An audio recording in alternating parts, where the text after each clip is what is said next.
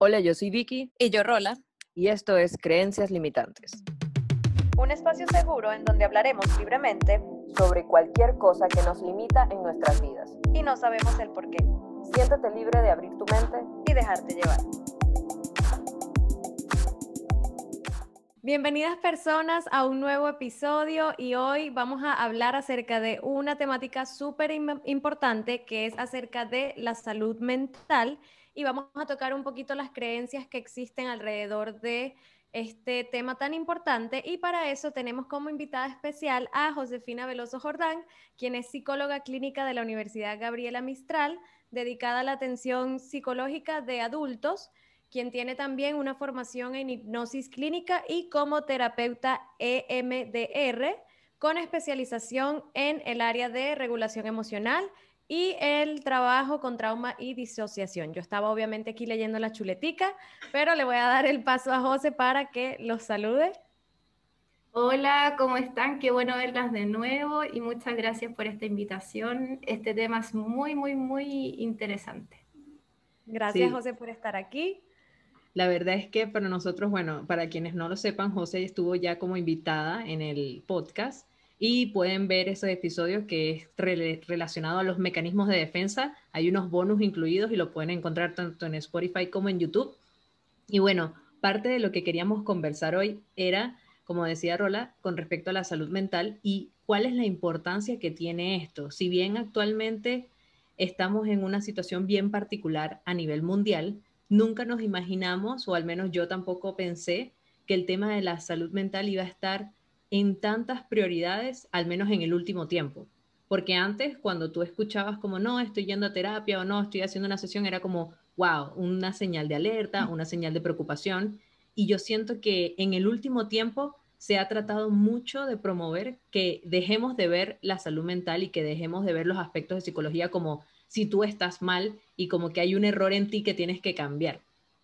Efectivamente. Y creo que José puede quizás darnos, obviamente, una mejor explicación de qué viene siendo la salud mental y la importancia que tiene, porque pues desde el ámbito profesional que ella ejerce, lo sabe muy bien, pero eh, en líneas generales, creo que todos tenemos conocimiento de que una buena salud mental significa tener una buena imagen o una imagen positiva de uno mismo y también lo puedes ver en la manera en cómo te relacionas con otras personas, ¿no? Porque si tienes relaciones interpersonales sanas con, bien sea con amigos y otras personas, familias, pareja, eh, podemos hablar de que tienes quizás una buena salud mental. Eh, sí, sí, tiene, tiene que ver con eso y también me gustaría saber qué piensa Vicky, porque así podemos hacer entre las tres una definición de salud mental.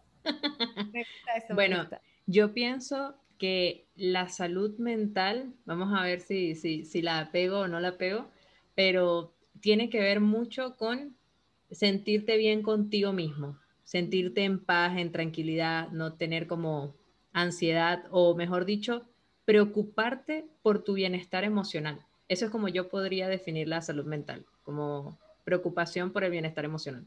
Me encanta porque siento que José está haciendo una terapia ahorita mismo con nosotras dos. Sí, José, que voy a anotar aquí. Sí. No, está, está tomando algunos apuntes de sus definiciones.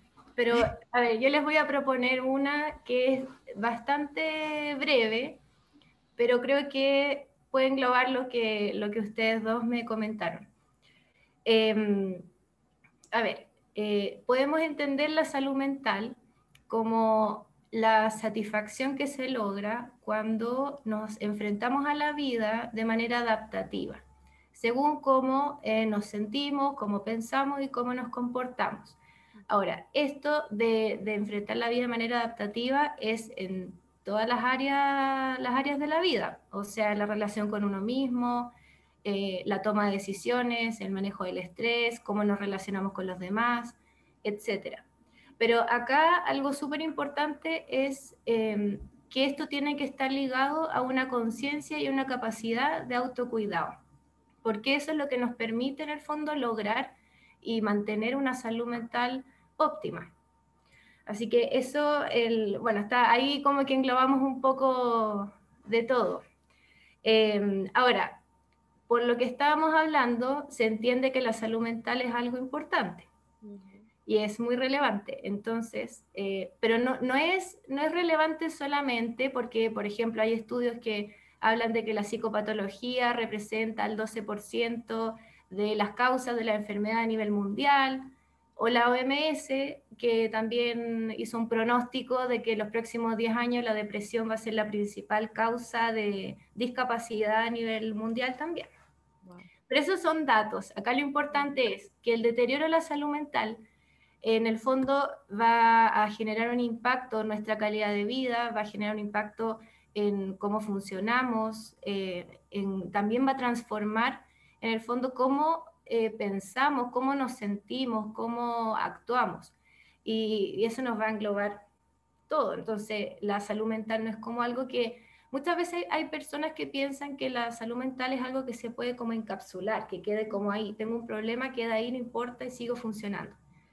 Em, pero ahora, relacionado con eso, eh, creo que es importante que también consideremos que la, salud mental eh, está en estrecha relación con la salud física, porque no es esto que encapsulamos y que dejamos ahí, sino que la, salud mental em, puede incidir en la salud física y la salud física obviamente en la salud mental.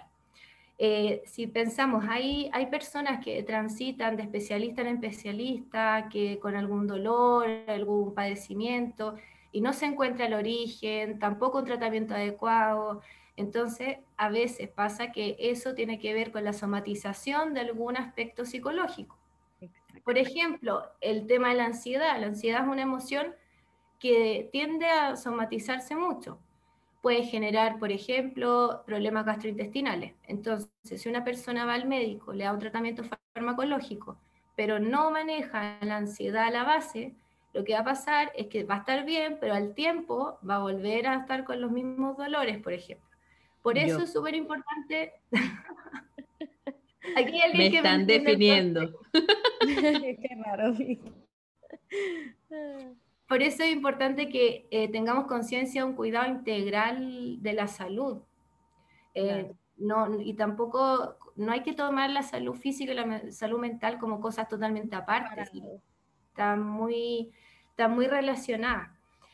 Ahora, eh, ¿por qué será que algunas personas, por ejemplo, tienen mayor preocupación por lo físico? Como este ejemplo que le estaba dando, que tienden a ir al médico para que les den fármaco eh, eso se puede dar por eh, diferentes, diferentes causas. O sea, puede que haya, por ejemplo, una desconexión de la persona con su mundo interno, con sus emociones, y eso va a hacer de que la persona no entienda bien qué le está pasando, por qué me siento así. Se ve, por ejemplo, en la depresión. A mí muchos pacientes me dicen, no, yo fui al médico porque se me estaban olvidando las cosas y porque se me perdían y me sentía tan cansado, tan cansada, que pensé que me faltaban vitaminas, pero no consideraban que a la base había un duelo, un despido, un conflicto familiar, que era lo que está originando eso. También puede pasar y que influya el tema del estigma cultural que hay en relación a la salud mental, eh, que también se asocia a la discriminación. O sea, yo, por ejemplo, lo veo en los temas de las licencias médicas, mucha gente no quiere licencias psiquiátricas porque los van a tildar de locos, de incapaces. O también hay personas que no consultan, por ejemplo, por salud mental, porque dicen, no, es que yo me las tengo que arreglar, ¿cómo no voy a poder? ¿Cómo voy a ser tan débil? Y le bajan el perfil en el fondo. Pero eso que hace que no pidan ayuda y al no pedir ayuda, no la van a recibir y van a seguir en un ciclo como perpetuando su malestar. Y es que de ahí entra, yo creo, como la importancia y por lo cual Vicky y yo escogimos hablar también de este tema, porque efectivamente hoy en día, aunque quizás ya hay un poco, hay como más apertura hacia este tema, como para verlo de manera positiva, todavía siento que existe tabús alrededor de esto. Y como tú dices, las personas que eh, necesitan quizás este tipo de ayuda psiquiátrica, psicológica, prefieren no, no acudir a, esta ayuda por el, simple hecho de que no lo tilden como débil o que, sabes, como que no eres capaz tú de resolver, por decir así, tus problemas. Y, algo clave también que tú mencionas, que es eso, que la gente suele encapsular como los problemas mentales como algo aparte, cuando al final el cuerpo humano es una máquina que funciona y está toda conectada. Entonces, si hay algo, o sea, si la mente no te está funcionando, y no me refiero a funcionando bien en el sentido de, de funcionamiento, pero si hay algo que te perturba en tu mente, te va, o sea, lo vas a, a, eh, ¿cómo se dice? Es asintomatizar.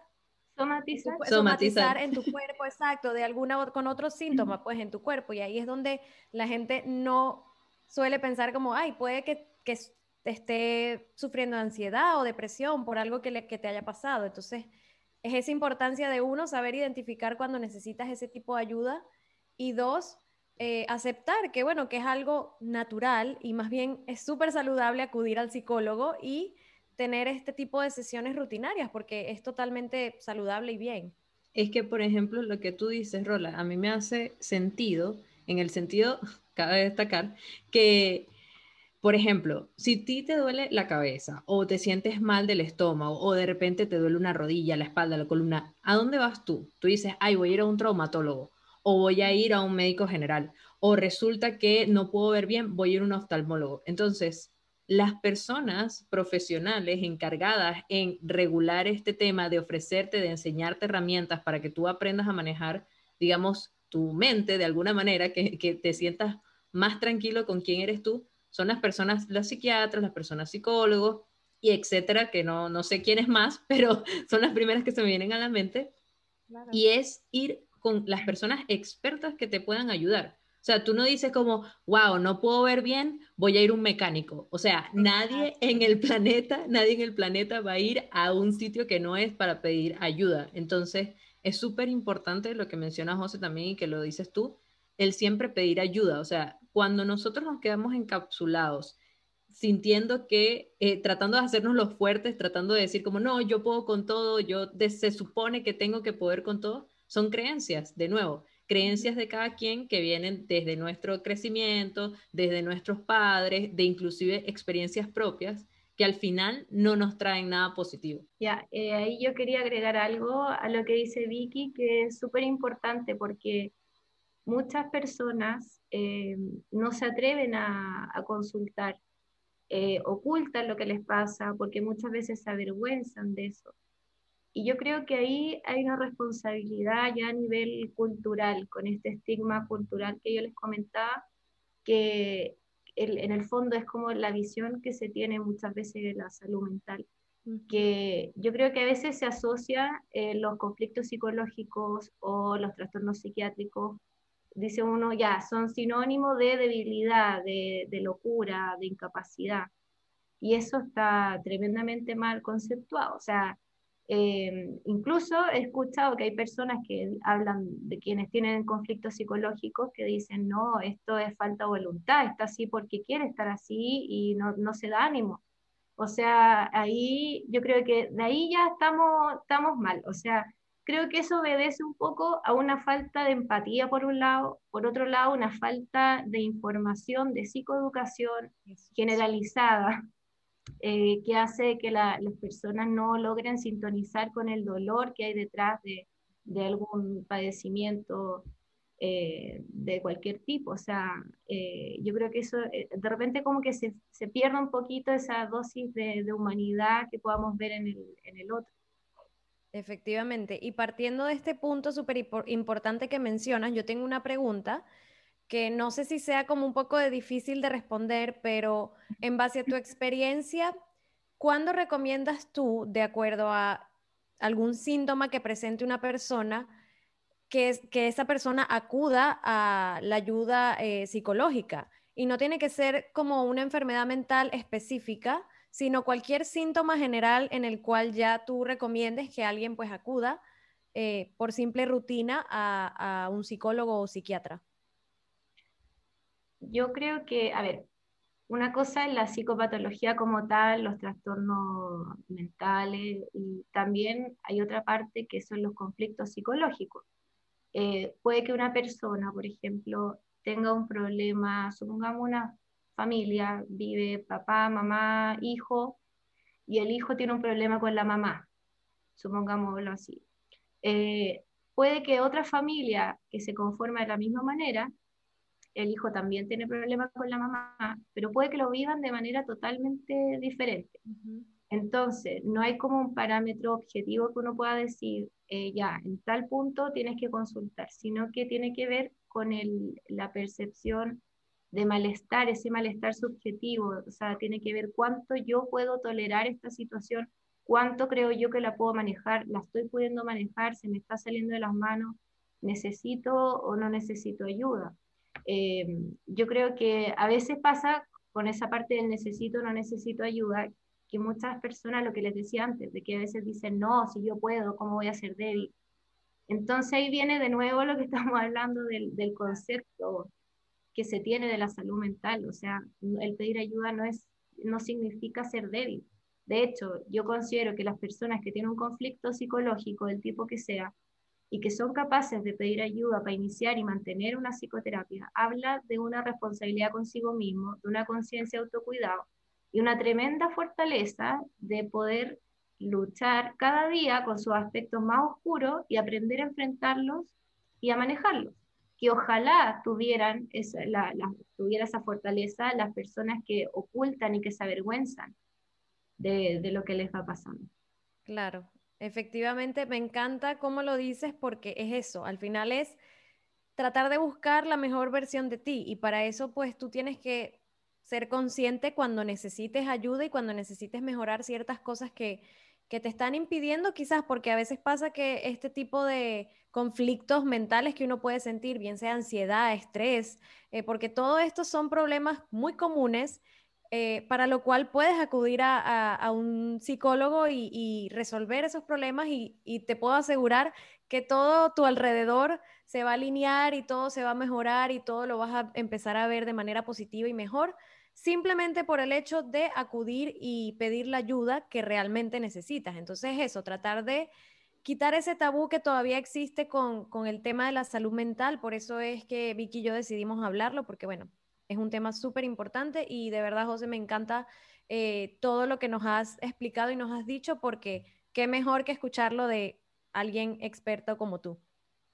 Sí, bueno. Muchas gracias. Ay, disculpa, lo que quería agregar nomás que me encanta que hagan esto, que toquen estos temas. Yo creo que incluso podría dar como para otro episodio más porque eh, es tanto lo que se necesita de, de, hablar sobre salud mental, quitar este estigma y, concientizar a la sociedad en general de la importancia que tiene el hacerse cargo de la salud mental.